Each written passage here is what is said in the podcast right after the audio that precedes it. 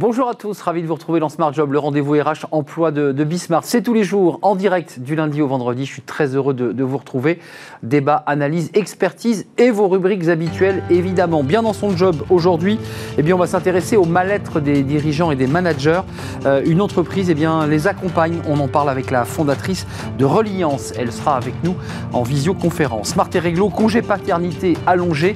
Euh, qu'est-ce que cela change pour les jeunes pères de famille? On fera le point avec un expert juridique dans quelques instants. Et la pause café de Fanny Griesmer. Souriez, vous travaillez. Bah oui, le sourire, c'est important quand on est sur son lieu de travail. On fera le point avec Fanny. Ça fait bouger certains muscles de notre visage. On en parlera avec elle dans, quelques instants. Et puis dans le cercle RH, le débat Origine France Garantie. Vous connaissez ce, label Eh bien, ça veut dire que le produit a été fabriqué en partie en France. On, en parlera avec son président, son nouveau président, euh, Gilles Attaf. Euh, et puis on parlera avec lui euh, bien d'un nouveau label. On parle des produits manufacturiers. Il est question d'un label maintenant pour les services, les entreprises de services. Évidemment, ce sont des emplois, bien qu'ils restent en France. On en parlera avec lui dans quelques instants. Et puis nous terminerons dans notre dernière rubrique avec une néobanque. Elle s'appelle Nickel et elle a décidé d'être irréprochable en matière RH. On fera le point évidemment dans quelques instants avec cette néobanque. Voilà le programme aujourd'hui. Tout de suite, c'est bien dans son job.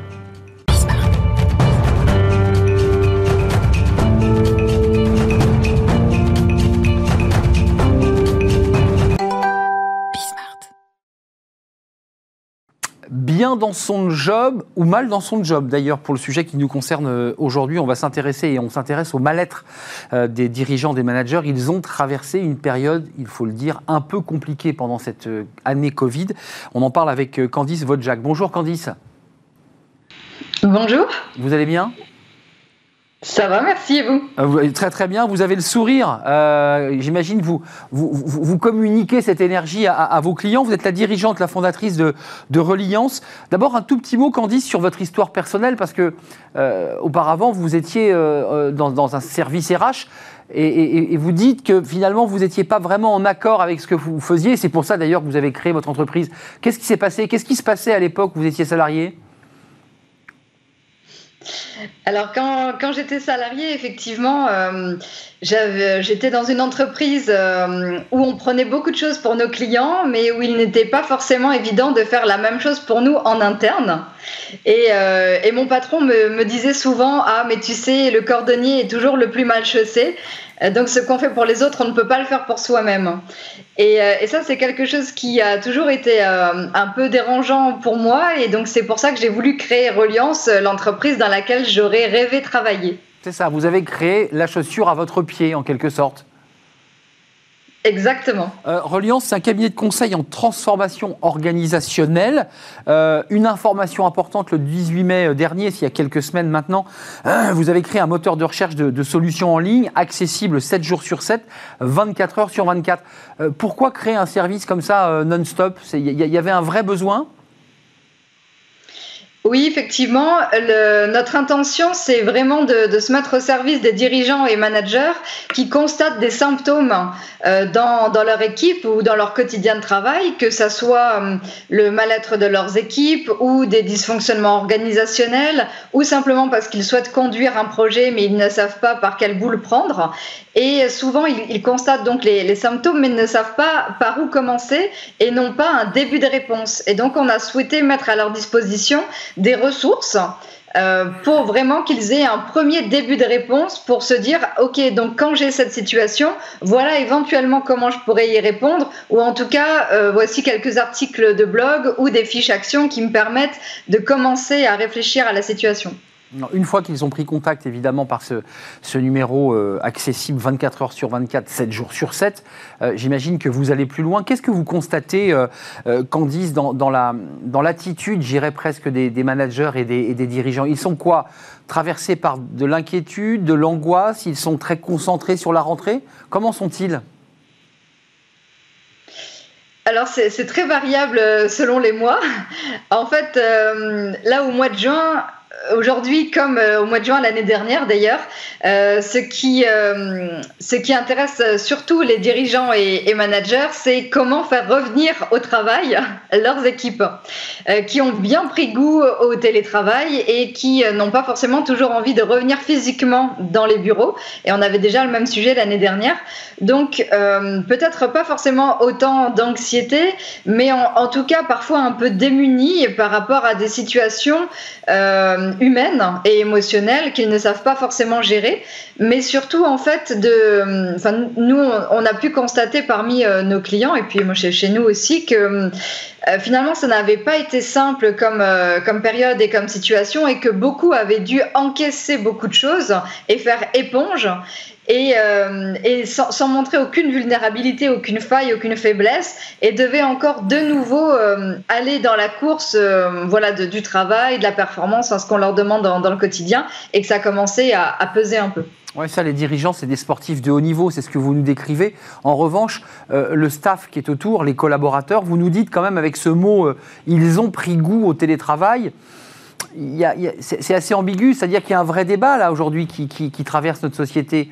Euh, d'un côté, des dirigeants, vous nous dites qu'ils aimeraient bien avoir leurs salariés euh, à portée de main, et puis des salariés qui finalement euh, ont trouvé un équilibre de vie. Comment ça se règle ça à l'intérieur de, dans, l'esprit du dirigeant?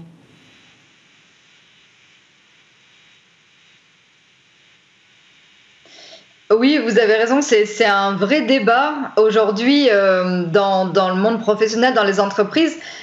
Parce qu'en réalité, tous les salariés n'ont pas euh, forcément pris goût au télétravail. Il y en a pour qui cela a été assez difficile de faire du télétravail.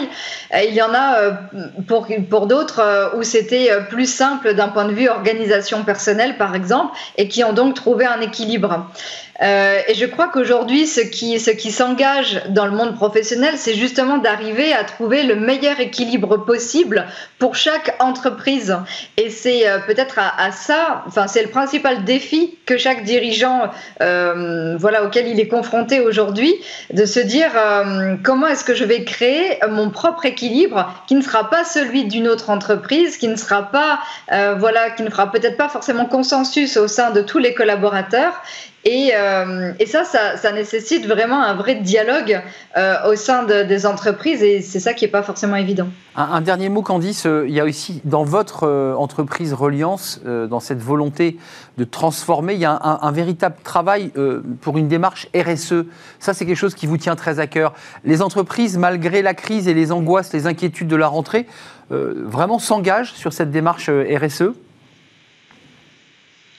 oui, en effet, euh, dans les 1500 euh, euh, questions qu'on a pu avoir jusqu'ici en, un mois là, sur le moteur de recherche de solutions, c'était la, troisième thématique hein, qui revient sur le podium, une démarche de responsabilité sociétale des entreprises.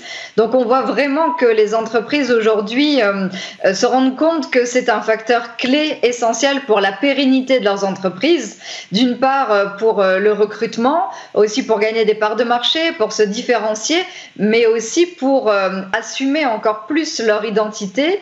Et, euh, et ça, c'est des choses qui sont vraiment très importantes. Et les entreprises, je pense, se rendent compte qu'aujourd'hui, on n'a plus forcément le choix que, d'y aller. C'est ça. C'est une, presque une obligation pour euh, les entreprises qui préparent leur rentrée. Ils la préparent avec l'entreprise Reliance que vous accompagnez. Merci euh, Candice Vodjak, fondatrice, dirigeante de l'entreprise Reliance, cabinet de conseil en transformation organisationnelle. Et puis depuis le 18 mai, vous avez mis en place ce, ce service, cette hotline qui permet eh bien, de pouvoir contacter directement votre structure pour avoir un premier contact, un premier soutien. Merci. Merci à vous Candice d'être venue sur notre plateau en, distanciel. Merci. La suite de notre programme, c'est Smart et Réglo. Euh, on s'intéresse au congé paternité. Paternité, je dis bien, il est allongé. Qu'est-ce que ça change pour les jeunes pères de famille, ou moins jeunes d'ailleurs? On en parle, c'est tout de suite.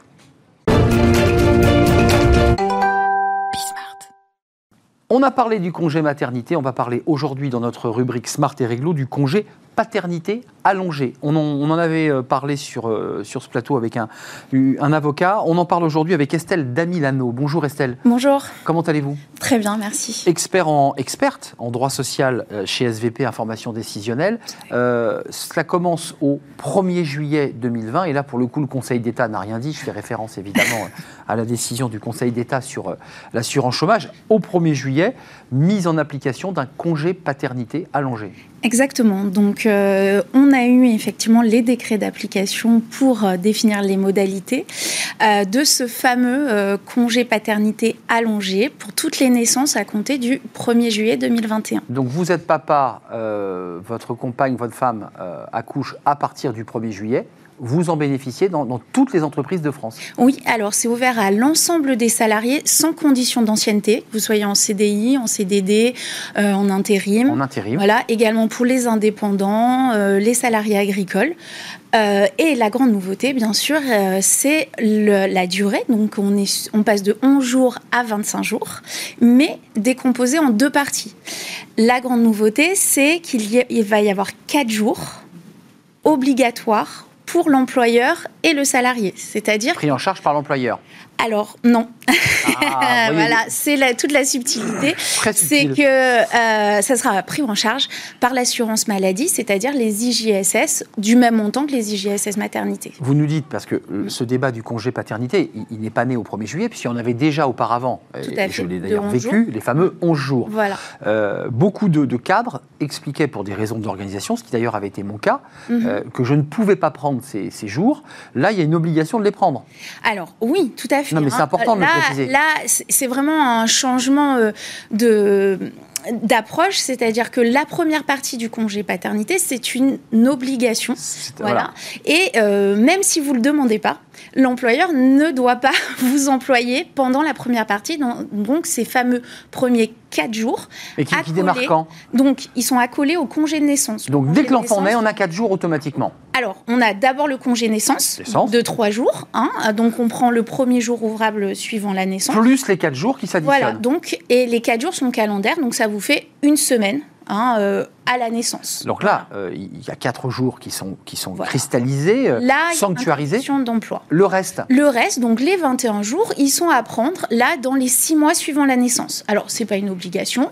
Et surtout, il faut prévenir votre employeur un mois avant votre intention de les prendre. C'est pas une obligation Non, c'est pas une obligation. Les 21 jours suivants, et puis surtout, ils peuvent être fractionnés. Vous pouvez prendre par période de 5 jours. Voilà. Mais il faut prévenir votre employeur. Mais là encore, L'employeur, si vous le demandez, c'est un droit. L'employeur ne peut pas le refuser. À condition de le demander un mois avant. Voilà à condition de respecter le délai de prévenance, mais il ne peut pas vous le refuser, même en évoquant euh, une charge de travail, des problèmes d'organisation. La Cour de cassation a bien dit que c'était une obligation euh, de prendre ce congé payé. Essayons d'être concrets. Euh, un enfant, mon enfant naît le 1er juillet.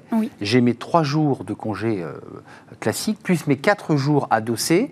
Est-ce que je peux enchaîner euh, les 21 jours restants aux 4 jours qui ont été collés. Tout à fait. Euh, puisqu'on est... en juillet. Et... C'est le but, c'est-à-dire c'est d'avoir une période euh, d'accueil de l'enfant, puisqu'il s'appelle congé de paternité et d'accueil de l'enfant, d'être là plus, plus longtemps. Et finalement, ça revient à avoir un mois de présence avec l'enfant. Mais ça veut dire que j'ai dû prévenir mon employeur un mois avant la naissance de mon enfant. Alors, vous devez l'informer. Pour être un peu concret. Voilà, voilà il faut l'informer de la date prévisionnelle de l'accouchement, hein, mais on sait bien que c'est pas une science exacte. Ça peut jouer sur une semaine. Oui, effectivement. Mais même si la naissance était prévue après euh, le 1er juillet, mais que vous, euh, Madame accouche là maintenant, euh, vous aurez quand même droit au congé allongé. Hmm. D'accord? Après, si, même si, si la naissance arrive comme ça, alors que vous aviez prévu que ça soit euh, le 5 juillet, vous avez le droit immédiatement à votre congé paternité. Euh, en matière d'indemnisation, parce qu'il y avait un délai, un débat sur le temps, voilà. parce que les cadres disaient j'ai pas le temps de prendre ces journées, je n'ai pas le temps. Et puis il y avait aussi un débat sur euh, est-ce que je perds de l'argent? Alors c'est le le, gros problème sur ce congé paternité, c'est qu'il n'y a pas de maintien de salaire. C'est-à-dire que comme c'est les IJSS maternité, c'est limité au plafond de sécurité sociale. C'est 3428, hein, le barème, le plafond. Donc, en plus, il faut avoir suffisamment cotisé à la sécurité sociale auparavant.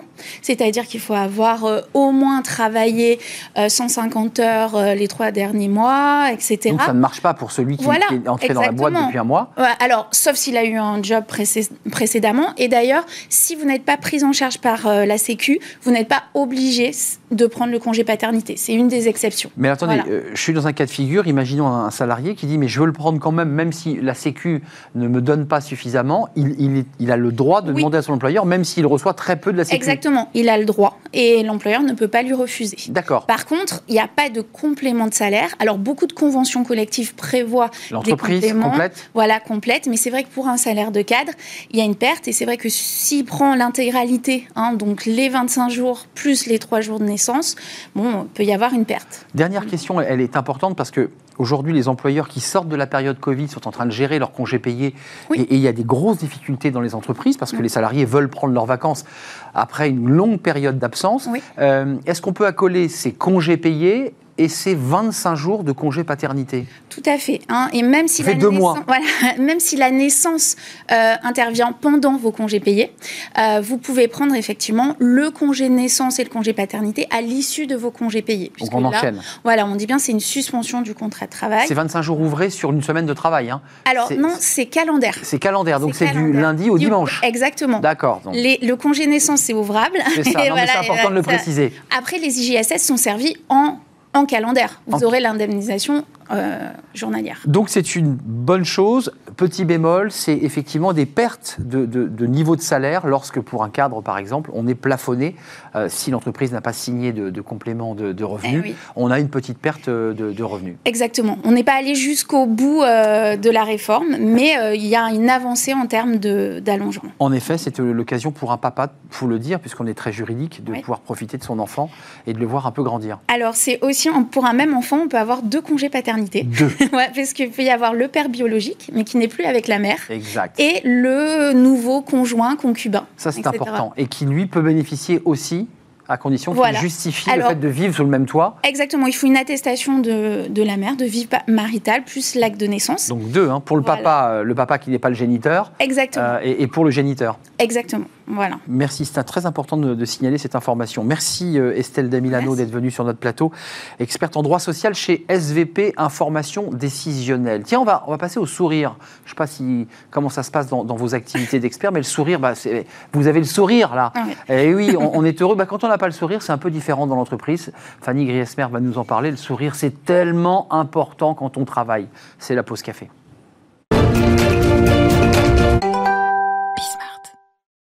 Fanny Griesmer, euh, on ne peut pas lui reprocher de ne pas avoir le sourire à l'antenne, elle a toujours le sourire. Fanny, dans l'entreprise, l'expression c'était, vous vous rappelez, souriez, vous êtes filmé. Oui, tout à fait. Là, j'ai envie de dire, souriez, euh, vous êtes au travail.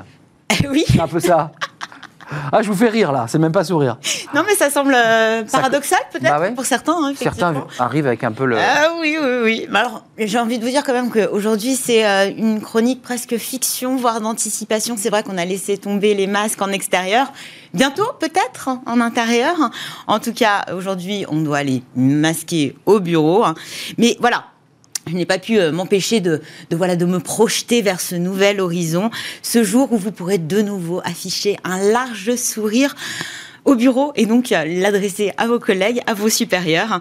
Voilà, et vous auriez tout intérêt à le faire dès lors que ce sera possible, euh, puisque sourire c'est bon pour la santé, mais c'est aussi bon pour votre activité. Alors j'ai envie de vous dire, souriez. Mmh, souriez, vous n'êtes pas filmé, mais souriez, ça fait du bien. C'est quoi sourire? C'est empathie, c'est avenant, c'est heureux, c'est plein de choses? Mais oui, avouons-le, hein, quand on voit quelqu'un sourire, on a tout de suite l'image de quelqu'un de, plutôt sympathique, accessible, ouvert. Donc on a forcément envie d'aller vers vous si vous avez un large sourire. Euh, voilà, on a aussi... Euh, aussi c'est pratique si on ne connaît pas cette personne. C'est vrai que pour un premier contact avec un client, un collègue, un futur collaborateur, un prospect, le sourire, ça fonctionne mieux et cela marque surtout les esprits. Et rien ne serait plus contagieux que le sourire, si ce n'est peut-être le bâillement. Hein. Euh, il est même prouvé que face à une personne qui nous gratifie d'un sourire, bah, nos muscles faciaux, sans qu'on s'en rende compte, ont tendance un petit peu à faire un mouvement identique. Euh, donc, bon point pour entretenir de bonnes relations au travail, mais aussi pour construire et entretenir son réseau professionnel. Alors, c'est vrai que certains pensent, en tout cas ont tendance à, penser euh, que sourire peut vous faire courir le risque de passer un peu pour un aimable hmm. benet, sympathique, oui, mais pas très sérieux. Eh bien, non, désolé de vous décevoir, mais vous avez Le sourire, eh ben, ça inspire la confiance. Lorsque vous souriez, vous démontrez à l'autre que vous êtes capable d'accomplir hein, ce qui vous est demandé. D'ailleurs, il y a cette étude de l'université de Pennsylvanie qui nous confirme cette hypothèse et révèle que les personnes qui sourient semblent être plus compétentes. En tout cas, elle renvoie cette image-là. Pour Sean Hatchers, qui est euh, l'une des figures majeures de la psychologie positive, plus vous gardez un niveau euh, élevé d'optimisme, plus vous avez des chances de réussir. Il a étudié euh, le succès chez les vendeurs. Et apparemment, 25% du succès des vendeurs euh, sont liés à leurs compétences techniques. Seulement. Seulement. 75% en revanche, ah bah voilà, dépendent de leur optimisme, de leur confiance en eux, de leur capacité à entrer en connexion avec les autres, notamment les clients. Effectivement, c'est pratique. Le sourire est donc un outil précieux, un outil de travail, de communication, euh, qui est essentiel dans l'activité des vendeurs, mais pas que. Les fameux soft skills dont on parle beaucoup sur ce plateau, ce qui, qui contribue à être euh, le, savoir-être. Number one. Le number one, et c'est le sourire. Et, euh, et, par ailleurs, vous l'avez évoqué, c'est bon pour la santé, Fanny. Excellent pour la santé. Alors, je ne sais pas si vous le saviez, mon cher Arnaud. Lorsque nous sourions, ce ne sont pas moins de 17 muscles qui sont mis à contribuer c'est eh incroyable. Sur un plan biologique, sourire booste notre système immunitaire, abaisse la pression sanguine, libère des endorphines. Les endorphines, ce sont ces petites hormones du bien-être hein, et du bonheur qui nous font nous sentir bien. Le simple fait de sourire, bah voilà, améliore votre humeur en atténuant la douleur et en réduisant le stress. Il hum, euh, y, a quand même le risque, euh, avec tous les conseils que vous nous donnez, du, sourire forcé. Alors faites-nous un, petit sourire forcé. Oh, ça va. Ça, va, Je sens que ça, ça, rigole en Oui, ça rit beaucoup. Voilà. J'aime assez peu sourire, je tiens à vous le dire, j'ai fait un énorme effort. C'est vrai que sourire au, travail, c'est pas toujours, euh, c'est pas toujours évident. Hein. Le matin, c'est parfois un petit peu la course. Hein. Voilà, vous préparez vos enfants, vous les amenez à l'école, vous affrontez la jungle des transports, vous croisez ce collègue qui ne prend même pas la peine de vous dire bonjour. Je suis sûre que vous avez tous vécu ce moment-là. Euh, quand euh, ce n'est pas votre N plus 1 qui vous fait remarquer votre retard, Pire, si la machine à café est en panne, bah, dans ces conditions, effectivement, difficile de ne pas se mettre au diapason et d'afficher une mine renfrognée. Alors, faut-il dissimuler sa mauvaise humeur, ses états d'âme derrière un masque de bonne humeur? Eh bien, mauvaise stratégie, à en croire cette étude américaine pointée, euh, américaine menée par euh, les chercheurs de l'université de Pennsylvanie. Euh, ces chercheurs qui pointent du doigt les effets néfastes du sourire de façade, ah. pour ne pas dire le rictus hypocrite, euh, hum, hum, effet hum, néfaste sur la santé et sur la productivité des salariés, parce qu'en fait, un faux sourire, bah, ça ne traduit pas les, les sentiments que l'on a à l'intérieur. Euh, donc ça crée un décalage qui peut être source de stress, de mal-être et à terme de dépression ou de burn-out. Alors il y a un exemple, vous allez nous le citer, en Chine, oui. une entreprise bien connue globalement, c'est un peu, c'est typique. Il y a beaucoup de chroniques où vous parlez des Chinois, où on oblige les salariés à faire quelque chose. Et là, ce sont effectivement les employés euh, d'une filiale de l'entreprise Canon en Chine, hein, qui n'ont d'autre choix que celui de sourire. Hein. Condition sine qua non pour entrer dans les locaux, que ce soit pour assister à une réunion ou tout simplement pour s'installer à leur bureau.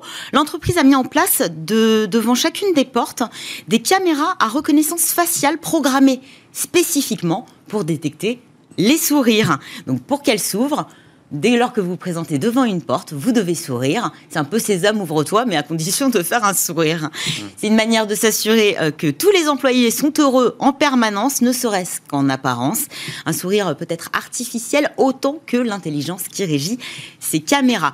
Mmh. Et puis, bah, en attendant, on a le masque. Hein. On va revenir quand même un petit peu à la réalité. Ça, Le sourire largement dissimulé.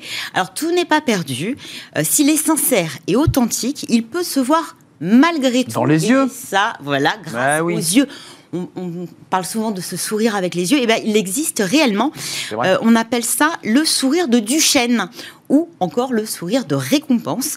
Et effectivement, seuls les sourires sincères et authentiques font intervenir trois muscles, ou alors ce serait plutôt l'inverse. hein. Si, dès lors que Oui. vous avez euh, euh, trois muscles qui se contractent spécifique- spécifiquement, ça veut dire que votre sourire est authentique Pourquoi, et sincère. pourquoi Duchesne d'ailleurs? Duchesne, c'est le nom du médecin euh, qui a fondé euh, la, la neurologie au 19e siècle. Et donc qui, qui a Monsieur Duchesne, qui Monsieur a donné donc le nom à ce sourire. le sourire Duchesne il mobilise notamment l'un des muscles qui est l'orbiculaire et qui plisse les bords des yeux. Vous oui, les petites pattes ouais. Exact. C'est là où on voit qu'on rit. Voilà, si vous souriez et qu'il n'y a pas de petites pattes doigts, c'est que vous n'êtes pas sincère. Vérifiez bien quand vous Mais regardez oui, quelqu'un, voilà, ces petites attendant. pattes doigts. Moi, c'est très important, il faut quand même le signaler. Vérifiez les petites pattes doigts. En tout cas, souriez, ça fait du bien, puis ça permet Oui. de rentrer en connexion. Euh, Ça détend l'atmosphère Ça aussi. descend, voilà, on va le dire à tous ceux qu'on croise dans le métro. Merci Fanny, on se retrouve demain, évidemment. Merci pour ce joli sourire. On fait une courte pause et on s'intéresse au Made in France. C'est bon pour l'emploi, c'est bon pour l'économie. Le Made in France, c'est Origine France Garantie. Son président sera avec nous dans quelques instants. C'est pour les entreprises manufacturières, mais c'est aussi, vous allez le découvrir, pour les entreprises de services. Oui, oui, parce que c'est intéressant que nos services eh bien, ne soient pas délocalisés, qu'ils soient made in France. On en parle, c'est notre débat dans le cercle RH juste après cette courte pause.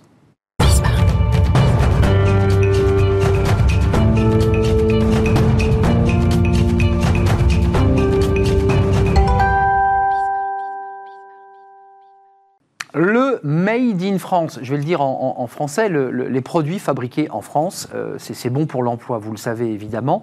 C'est bon pour nos entreprises, c'est bon tout simplement pour notre économie. On va en parler et on va parler de ce label que vous connaissez bien, Origine France Garantie, ce, label qui garantit que ce produit en partie, on y reviendra, il y a quelques détails, est fait sur notre territoire, fabriqué donc par des, salariés français. On fait le point parce que il y a euh, ces entreprises manufacturières qui ont euh, choisi eh bien de- de prendre ce label. C'est pas si simple d'ailleurs d'avoir ce label, on y reviendra. Et puis maintenant des entreprises de services qui, euh, qui vont être labellisées, qui vont s'engager sur cette euh, démarche. C'est très utile au moment où on parle de, relance économique pour la rentrée de, septembre. Euh, on en parle avec mes, mes invités. Euh, Gilles Attaf, merci d'être avec nous.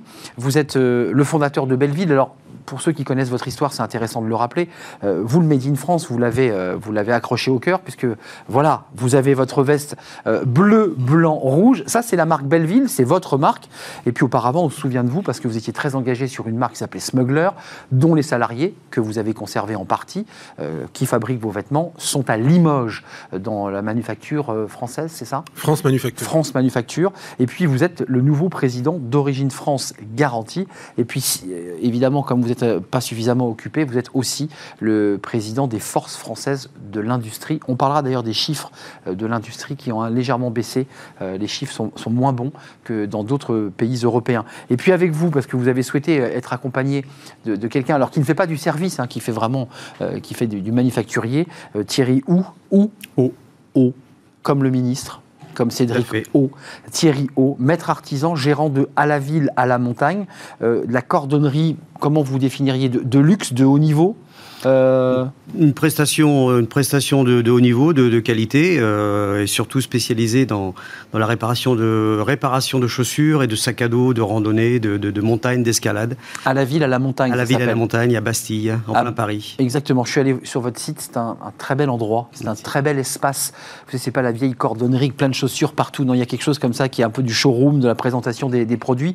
Ju- Juste d'un mot, euh, vous qui êtes un artisan, euh, qui travaillez, qui, c'est du fait main, euh, ça, vous, ça vous évoque quoi quand on dit Made in France? Bah, ça m'évoque, euh, quand on parle du Made in France, euh, au, niveau, au niveau de la qualité, euh, déjà travailler des chaussures françaises de belle qualité, de, de, de, de belles manufactures. Euh, nous, nous assurons euh, à l'atelier, nous assurons de, de- des services après-vente de, de grandes marques.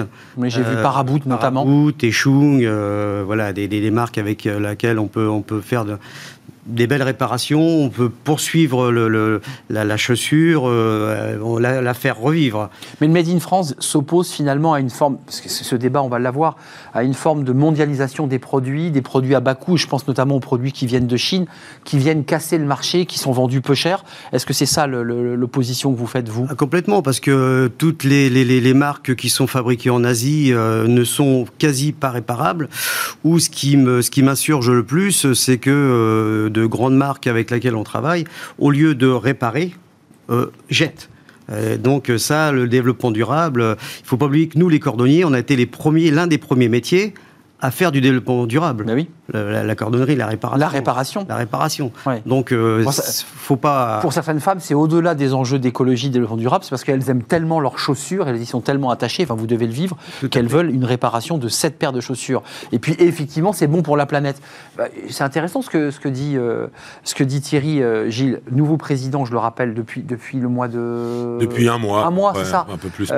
Origine France Garantie, c'était Yves Gégaud hein, qui, qui présidait. Absolument, c'est Yves Gégaud qui est notre président d'honneur encore aujourd'hui et qui a créé la, certification Origine France Garantie en 2011 euh, et que, à, qui j'ai succédé effectivement, euh, euh, mais qui reste parmi nous pour, pour nous aider à promouvoir nos valeurs. Mais c'est très intéressant parce que c'est pour ça que j'ai voulu que Thierry soit là aujourd'hui parce que le service aussi fait partie aujourd'hui toute cette mouvance autour de, du recycling, autour de, de tout ce qu'on peut recycler.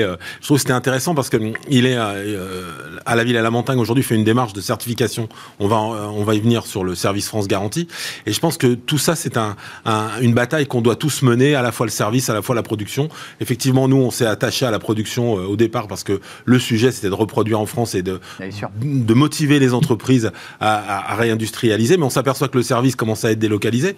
Et euh, c'est pour ça que nous, on a voulu mettre en place ce service France Garantie, qui est tout nouveau, puisqu'on on a, on a une dizaine aujourd'hui de, certifiés service France Garantie, euh, alors qu'on a presque 600 entreprises dans l'origine France et, des belles entreprises Des très très belles boîtes, euh, des grosses, des petites, mais d'une manière transverse. Hein, on fait euh, euh, aussi bien des, voitures que effectivement les lunettes, le des, des lunettes, des vêtements. Enfin, nous, c'est l'idée, c'est vraiment l'origine du produit. Ce qu'on veut, c'est que le consommateur soit sûr du produit qu'il achète et en fait de l'origine du produit. Après, il fait son choix. Encore une fois. 46% des consommateurs, on va voir ce chiffre, affirment avoir déjà vu la certification Origine France garantie sur un produit ou sur une publicité. Ça veut dire que une grande partie de la population.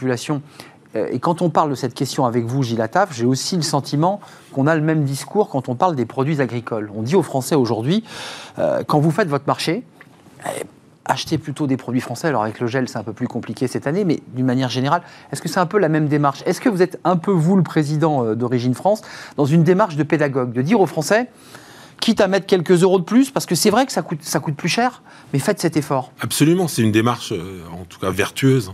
Hein, c'est clair qu'aujourd'hui, on participe euh, à, voilà, au modèle euh, social français. Quand on, quand on, consomme un produit français, on sait pourquoi on consomme. Hein. Vous savez, c'est Arnaud Montebourg qui disait on vote avec sa carte bleue. C'est quelque chose d'assez puissant. Qui a beaucoup soutenu, hein, d'ailleurs. qui a beaucoup soutenu à l'époque. Qui est administrateur, d'ailleurs, d'Origine France Garantie.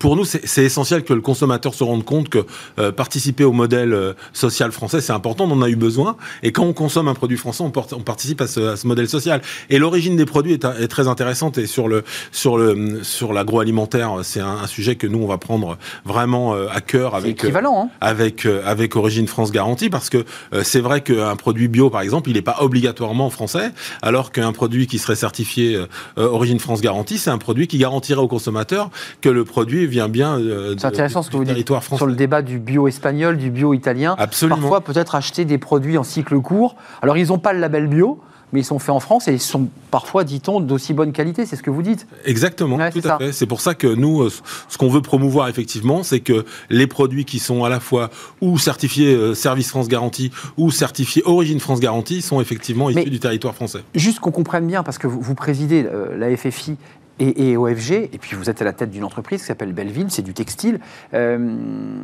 concrètement, pourquoi vous êtes aussi attaché à ce, combat? Je ne dis même pas à ce sujet, pour vous c'est un combat. Parce qu'il y a d'autres marques euh, qui ont plié le genou et qui ont dit après tout, pourquoi, pourquoi j'irais faire en France? C'est deux fois moins cher euh, au Bangladesh, euh, en Tunisie plus près de nous, et, même au Portugal, qui sont des pays de l'Union. Pourquoi vous, vous, combattez ce sujet? Pourquoi c'est un combat pour vous? Alors ça a toujours été un combat pour moi parce que je pense que l'emploi est un combat. Euh, on a besoin d'emploi pour vivre, on a besoin de travailler. Et donc euh, fabriquer en France, c'est de l'emploi aussi. Hein. Je vous le disais tout à l'heure, c'est participer à l'économie française, donc c'est très important. Puis je pense que le, le fait de, de, de chercher le, le, le, moins cher, vous savez, le moins cher est toujours trop cher. Vous savez, j'ai une formule qui est un peu toute faite, qui est achète chinois, achète trois fois. Aujourd'hui, on est dans la, on est dans une, dans une tendance de consommer mieux mais moins des produits de qualité, on les garde plus longtemps. de les réparer. Si vous voulez, nous, on était vraiment sur une démarche euh, euh, au départ sur euh, effectivement réindustrialiser les territoires, redonner de l'emploi, relancer l'ascenseur social. Et puis aujourd'hui, on a été rejoint par cette par ce phénomène écologique, éco-responsable. Ouais, vous Made in France, c'est les premiers à avoir fait de l'écologie, c'est du circuit court. Le circuit court, c'est vertueux. Donc en fait, ce qu'il faut, c'est augmenter ce circuit court pour qu'effectivement, en plus, au niveau de l'empreinte carbone, ben on soit plus on soit plus vertueux. Donc c'est très important pour nous de, de, de, de, de prendre en main ce sujet pour que tout le monde se rende compte que, en fait, on a besoin de, retrouver de la, souveraineté industrielle en France, parce que le sujet, il est là. C'est revitaliser les territoires pour avoir du travail, pour relancer l'ascenseur social, et tout ça, c'est tout à fait vertueux. Et c'est pour ça que je me permets de dire que c'est une bataille culturelle que tout le monde doit porter. Hum, et donc, on doit tous concerner consommateurs et citoyens. On, on vit des élections régionales. Là, c'est le citoyen, mais il y a aussi le consommateur qui doit prendre sa part aussi de choix lorsqu'il va euh, consommer. Il y a ce petit chiffre, il ne vous a pas échappé, c'était une, une, source Rexecode euh, mais qui, sont des chiffres euh, qui, vont, euh, sont, juste le recul de la compétitivité de l'industrie française. 12,7, c'est ce que la France pèse en exportation de la zone euro en 2020 contre 13,9 en 2019. il y a, et je vous donne la parole parce que j'aimerais entendre le chef d'entreprise sur le débat des charges, le, coût du travail en, France, mais cette question, elle est posée malgré votre combat, malgré l'action de 600 entreprises qui sont dans, le label Origine France Garantie, on a quand même le sentiment que l'industrie française, elle peine. C'est le sentiment que vous avez ou pas?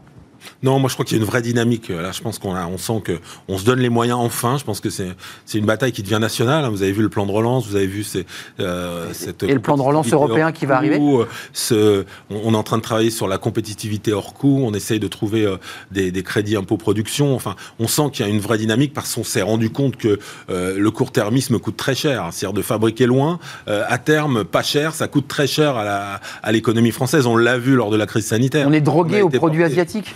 Oui, c'est ça, c'est un peu le sujet. C'est une drogue. Parce qu'on a une vision court-termiste. Vous savez, moi, je suis un militant d'un Small Business Act à la française pour les marchés publics.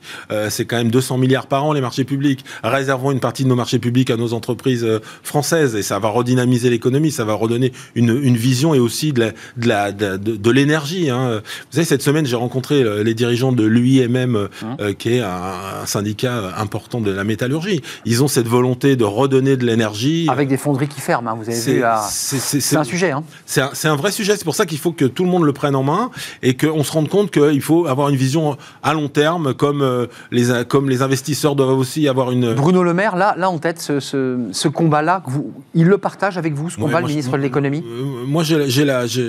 en tout cas, je, je pense qu'il y a, a aujourd'hui, il y a une vraie prise de conscience. On s'est rendu compte que, euh, hélas, hein, cette période, vous savez, moi j'ai toujours tendance à dire que nous, on était résistants avant la guerre. On nous a dit qu'on était en guerre.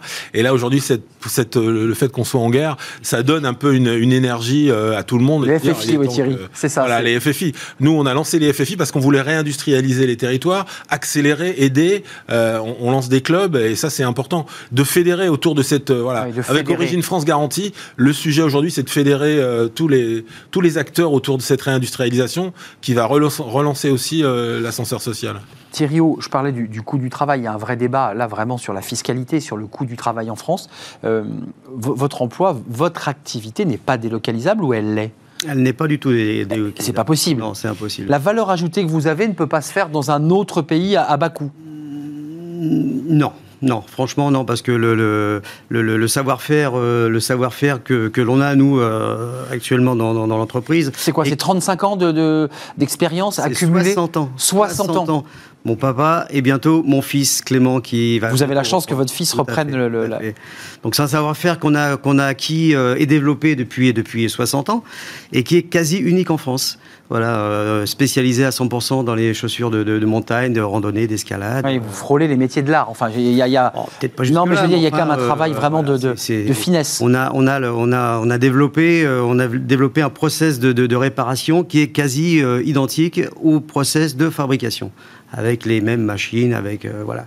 Juste d'un mot sur le coût du travail. On entend le débat sur l'industrie. Il y a Origine France Garantie, il y a la FFI, il y a des clubs d'industriels, il y a des investisseurs. Le, coût du travail, comment vous le regardez? Cette question qui est un peu un serpent de mer, hein, depuis 30 ans on parle de ce coût du travail. Euh, est-ce que c'est un élément euh, qui pèse le coût du, travail Énormément, parce que bon, moi, on est six salariés dans l'entreprise. Euh, J'estime leur donner des bons salaires, mais malgré tout, euh, je veux toujours essayer de, les intéresser et de les faire progresser. Et de les garder Et de les garder surtout. oui. Merci. Eh oui. Euh, mais c'est compliqué, c'est compliqué parce qu'on est, on est, on est euh, non pas harcelé, mais en tout cas, il y a des charges très lourdes. de charges constamment. Mais c'est un sujet qu'il faut mettre sur la table, ça. Ou alors ce sujet, on ne le met pas sur la table parce que de fait, on ne peut pas y toucher et que c'est une sorte d'invariable. Où est-ce que cette question-là doit être posée? Non, mais c'est une question qui doit être posée, bien évidemment, mais je pense qu'il faut aussi travailler sur euh, d'autres sujets comme la compétitivité hors coût, la montée en gamme, le service. C'est pour ça que je suis content aujourd'hui que nous, on ait lancé le service France Garantie. C'est quoi le service d'ailleurs C'est-à-dire que l'entreprise qui, Alors, qui a des. C'est très important parce que j'allais oublier de vous le dire. Le service France Garantie, ça, ça garantit, euh, quand vous êtes certifié, euh, donc c'est un, organisme certificateur, comme pour l'origine France Garantie, qui fait un audit et qui certifie, comme pour le cas de la ville à la montagne, on va certifier que le 90% des contrats de travail sont de droit français. Et ça, c'est important. Pour nous, ce qui nous, ce qui nous, ce qui nous importe, c'est toujours cette, cette problématique de droit français. De, de, droit français.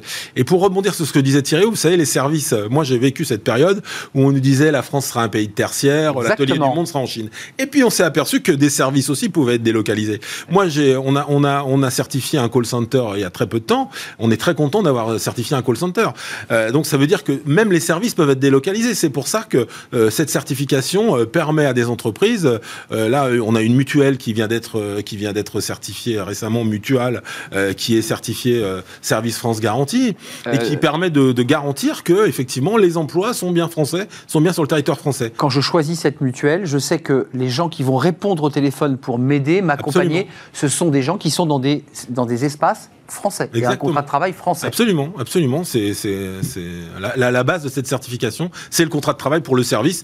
Je pour l'origine France Garantie, c'est différent. Hein. c'est 50% à minima de la valeur ajoutée du produit français.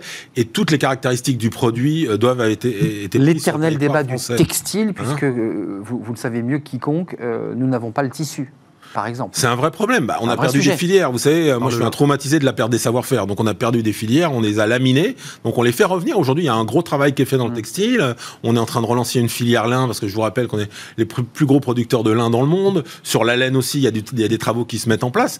Mais il faut, faut c'est long, c'est un travail à long terme. Et c'est pour ça que quand je dis le, temps, moi, je milite pour le temps long. Vous savez, euh, on n'est pas des start-up dans l'industrie. Hein. Il faut laisser le temps que les choses se mettent en place, mais il faut nous donner les moyens mm. d'arriver à mettre en place des industries euh, performantes. Il n'y a pas l'idée comme ça dans votre discours de créer un peu la PME Nation, après la Startup Nation? J'ai le sentiment que vous voulez créer un peu l'Industrie Nation, c'est-à-dire redonner comme ça un peu de, un côté un peu fun à l'industrie qui avait un peu disparu. L'industrie, ça servait pas à grand chose. C'est un sujet fondamental. C'est aussi, il faut, vous savez, les artisans ont réussi une chose extraordinaire en, en, 30 ans, c'est à devenir des gens importants. C'est-à-dire qu'on est un artisan aujourd'hui, et ben on est quelqu'un qui, est, sérieux, on a une, une, vraie valeur.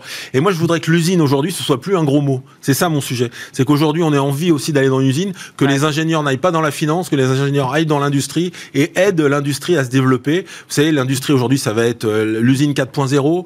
Il y a l'intelligence artificielle qui va nous aider Elle est là, à, hein. trouver de la compétitivité. Euh, on en parlait de la compétitivité tout à l'heure. Il y a des vrais sujets qui se mettent en place. Et donc, il faut que tout le monde prenne ce sujet euh, à bras le corps. Et je pense que on, est sur une dynamique. Il faut surtout pas la casser. Et pour ça, on a besoin des consommateurs. Parce que vous savez que quand ça vient des consommateurs, ça change la donne. Hein. vous l'évoquiez, le débat se termine malheureusement, mais vous évoquiez quand même des secteurs, pas de niche, mais que, finalement notre industrie française, elle se démarquait par la qualité à la fois de service puis la qualité technologique.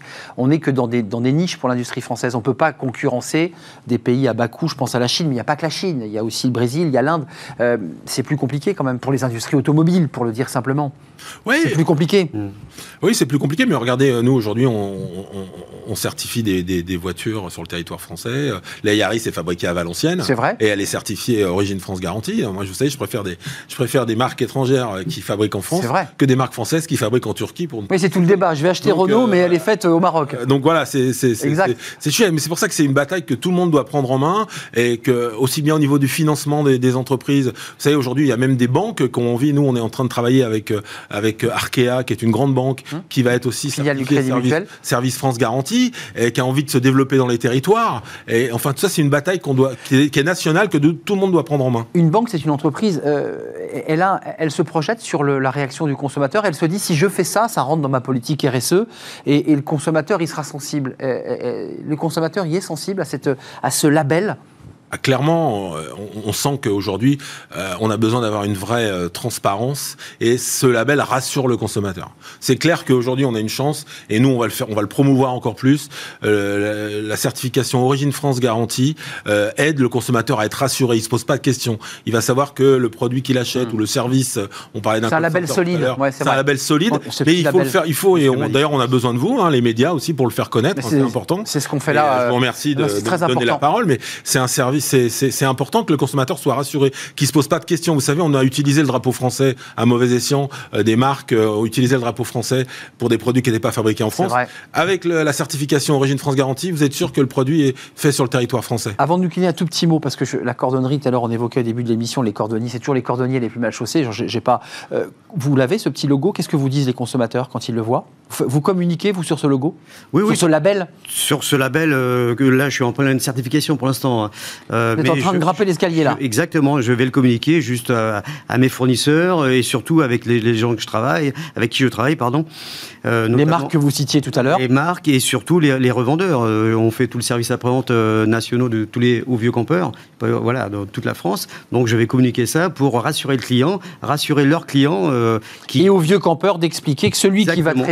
Ne, ne part pas à l'étranger, mais euh, pas vraiment. euh, voilà, au ça plein cœur partira à Belleville, ça partira à Bastille, à. Bastille. Belleville, c'est, vous voyez, la lapsus, c'est la marque de, de Gilles Attaf. C'est une manière un peu discrète. de- Qui est rue française d'ailleurs. Qui est rue française. Parce qu'on se refait pas. Jusqu'au bout des Au- Au ongles. 9 rue française, on vous reçoit dans notre show. C'est ça, c'est à côté d'Étienne Marcel pour faire un tout petit peu de publicité avec cette veste que vous portez qui est un peu votre, votre enseigne, votre symbole, la veste bleu, blanc, rouge de la marque Belleville, président euh, Gilles Attaf de Origine France Garantie depuis le mois de mai. Et vous êtes d'ailleurs, vous avez entamé un tour de France, me semble-t-il, à la rencontre eh bien, des, des- des- des chefs d'entreprise. Et puis vous négociez évidemment avec des entreprises pour euh, leur demander de, bah, de rejoindre, de, de- de Ah choisir oui, ce label. Je lance, un, je lance un appel. Plus on sera nombreux, plus on sera nombreux à être certifiés, et plus on sera fort.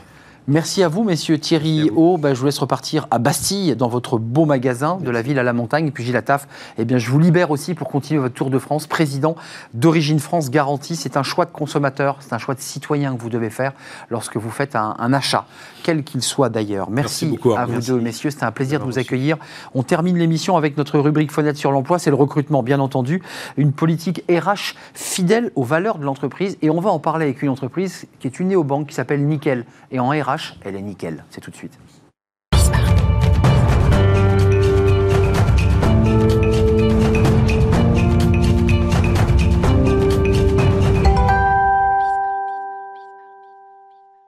Fenêtre sur l'emploi. J'ai fait, fait évidemment ce vilain jeu de mots euh, pour parler des, des politiques euh, RH parce que c'est notre rubrique recrutement avec une entreprise qui s'appelle Nickel. Et je disais que cette entreprise Nickel, qui est une néobanque, Oui, c'est une, fintech. Ouais. une fintech, euh, Pierre-Henri Avrin, merci. Vous êtes le DRH de Nickel. Juste un mot avant de parler de la stratégie que vous mettez en place et de tout ce que vous avez décidé de faire. Nickel, c'est une fintech que j'appelle néobanque.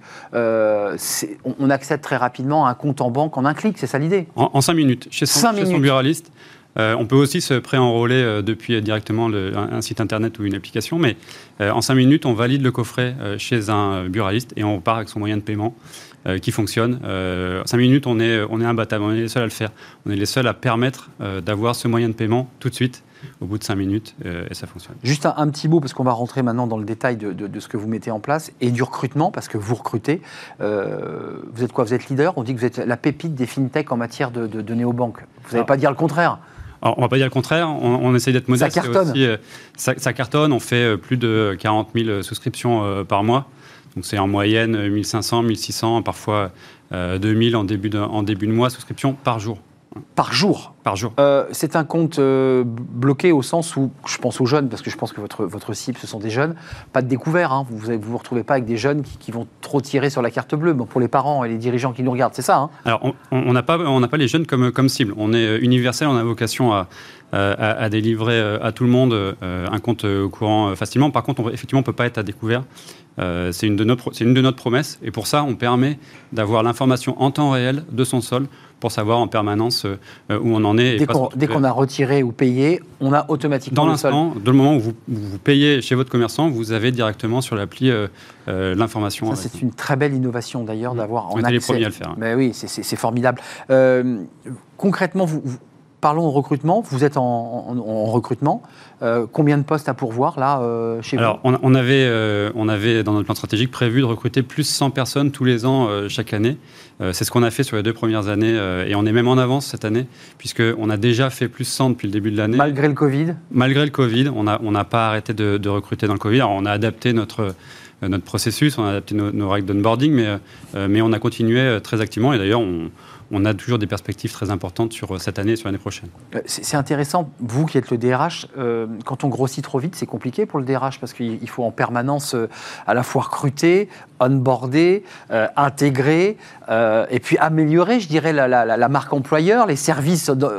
C'est compliqué pour vous comme DRH là? Oui, alors c'est passionnant au demeurant. C'est absolument passionnon et c'est d'ailleurs mon premier enjeu, c'est de m'assurer que malgré cette croissance, on continue à apporter beaucoup de fierté et beaucoup d'agilité dans la façon dont on travaille puisqu'on a euh, des valeurs euh, qu'on avait euh, depuis le lancement Nickel, qui sont d'ailleurs très, liées au produit, mais qu'on a conservé et qu'on veille, moi je veille en tant que DRH, à m'assurer que toutes les personnes qui viennent chez nous ont la, même fierté de délivrer un produit qui est beau, qui, qui permet à tous d'ouvrir un compte sans condition de revenu ça se développe. Euh, vous avez passé le seuil des 2 millions de clients, je ne dis pas de bêtises. Euh, l'entreprise est en train évidemment de se développer en, termes d'effectifs. Euh, débat sur le télétravail, tiens, parce qu'on a souvent ces, questions avec des DRH de très grands groupes et puis des, entreprises comme la vôtre de, de la FinTech télétravail, c'est rentré dans les mœurs? Enfin, je veux dire, dans votre structure, j'imagine que vous êtes en télétravail Alors, par, la force des choses, bah oui. on était en télétravail pendant, pendant un an. Mais maintenant Alors, maintenant, qu'est-ce que dit on, est, on est encore en sortie de crise, donc on est, on est très activement en train d'y travailler et d'y réfléchir. Euh, forcément, il y, a, il y, a, un avant et un après euh, par rapport euh, au télétravail, donc on en aura plus après qu'avant, ça c'est une, une certitude. Par contre, ce qu'on surveille, et c'est là où on a beaucoup de discussions en interne, c'est de s'assurer qu'on a un bon équilibre entre le besoin de euh, partager, d'avoir de l'information euh, sur le terrain et, euh, et pour autant d'avoir cette souplesse qui est, qui est, attendue et qui d'ailleurs permet un certain nombre de, de sujets d'efficacité. Il y a du plus, il y a du moins, on essaye de trouver le bon compromis. Vous, votre bilan à vous, c'est-à-dire que là, en sortie de, crise, on avait un chef d'entreprise qui disait tout à l'heure en visio, bah, moi, les dirigeants que je croise, ils ont quand même bien envie que les salariés reviennent. Les salariés n'ont pas trop envie de revenir. Voilà, c'est ce que, nous disait. C'est partagé. Les, nos, collaborateurs, ils ont, ils ont envie de revenir. Ils ont envie de faire plus de télétravail qu'avant. C'est ça. C'est l'hybridation, en fait, qui ressort. Hein. Absolument, absolument. Et donc, de toute façon, revenir dans un modèle comme avant euh, est inenvisageable clairement. Donc, euh, euh, donc on va adapter notre modèle, mais on est aussi très conscient, on est tous conscients de ce qui a bien fonctionné et on touche du bois euh, d'un point de vue business, on a réussi à, euh, avoir à continuer d'être en très forte croissance, mais on a aussi vu euh, les, les aspects un petit peu moins favorables, un petit peu plus difficiles, un peu de fatigue, un peu d'isolement. Tout ça, on doit arriver à trouver le bon compromis. C'est ce qu'on ce est en train de, de construire. Pierre-Henri Avrin, merci de nous éclairer sur cette euh, fintech. Une des pépites françaises de la fintech avec cette banque nickel. Ça peut, ça peut commencer l'aventure dans un bureau de tabac, mais aussi, j'imagine, sur une application et évidemment sur, euh, sur le, site internet, mais aussi en bureau de tabac en 5 minutes. C'est plus rapide qu'un vote. On nous dit faut 10 minutes pour le vote, 5 minutes pour nickel. Merci d'être venu sur le plateau. Merci 150 euh, recrutements, pour être précis, là. 150, 150, il nous en reste une centaine à faire. Une centaine. Allez, allez sur, le, j'imagine, l'onglet recrutement et il y a évidemment des, emplois à pourvoir. Merci, nous sommes en retard. Euh, merci à toute l'équipe évidemment. Euh, merci euh, à notre réalisatrice préférée. Merci à Amanda pour le son. Merci à Fanny Griesmer, Pauline Gratel évidemment. Et merci à Louison pour l'accueil invité. Puis merci à vous qui nous regardez et qui êtes très actifs sur les réseaux et devant le poste. Merci, je serai là demain en direct. Bien entendu, portez-vous bien. Bye bye.